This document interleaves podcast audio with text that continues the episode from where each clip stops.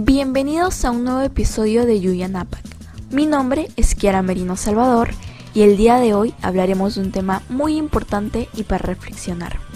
Así que te aconsejo que te quedes y escuches este podcast. Empecemos.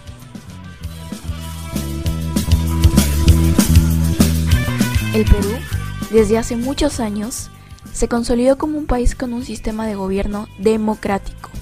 Sin embargo, con el pasar de los años, este sistema se fue debilitando, y es durante la época del terrorismo que el sistema se vio amenazado seriamente, pues no existió un accionar frente a las acciones de violencia llevadas a cabo por los grupos subversivos Sendero Luminoso y Movimiento Revolucionario Tupac Amaru. Asimismo, en el año 1992 se dio el autogolpe o el Fujimorazo, donde se estaba tomando el control de todo nuestro país con el aval de las Fuerzas Armadas. Respecto a esto y más, la Comisión de la Verdad y Reconciliación, en su informe titulado Conclusiones Generales, nos brinda mejor información respecto a las responsabilidades de los gobiernos y de los poderes y aparatos del Estado en la época del conflicto armado.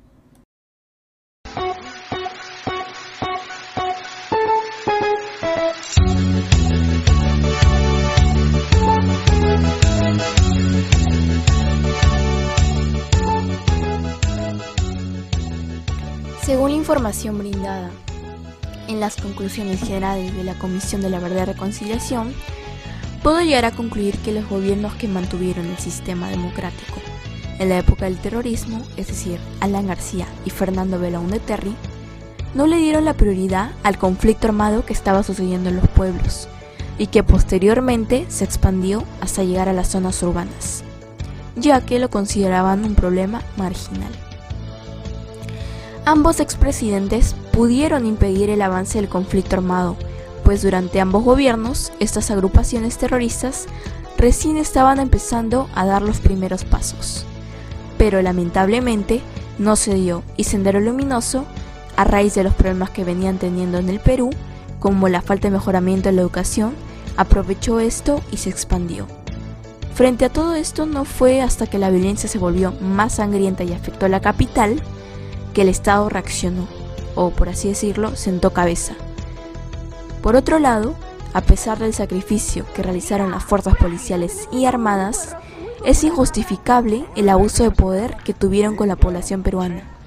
Las innumerables violaciones a los derechos humanos se tienen que pagar y cobrar con justicia. La ley amnistía en definitiva no contribuye a esto. Por el contrario, perjudica a las víctimas no permitiéndoles hallar la paz y verdad. Asimismo, es de gran importancia resaltar el labor de autodefensa realizado por las comunidades.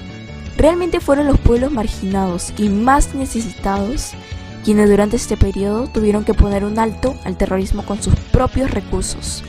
Y bueno, posteriormente el Estado los apoyó brindándole armas.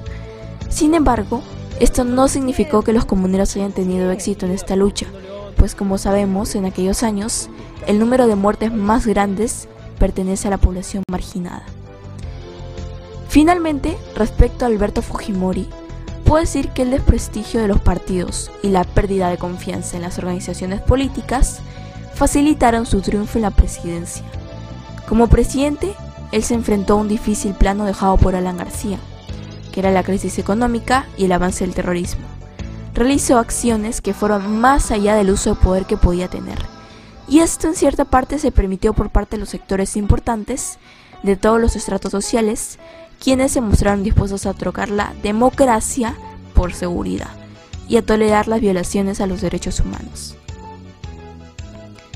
Tiempo después, luego de las capturas de los líderes de PCP, Sendero Luminoso y el movimiento revolucionario Tupac Amaru no fueron utilizadas por el gobierno para acelerar la derrota de la subversión, sino para obtener réditos electorales.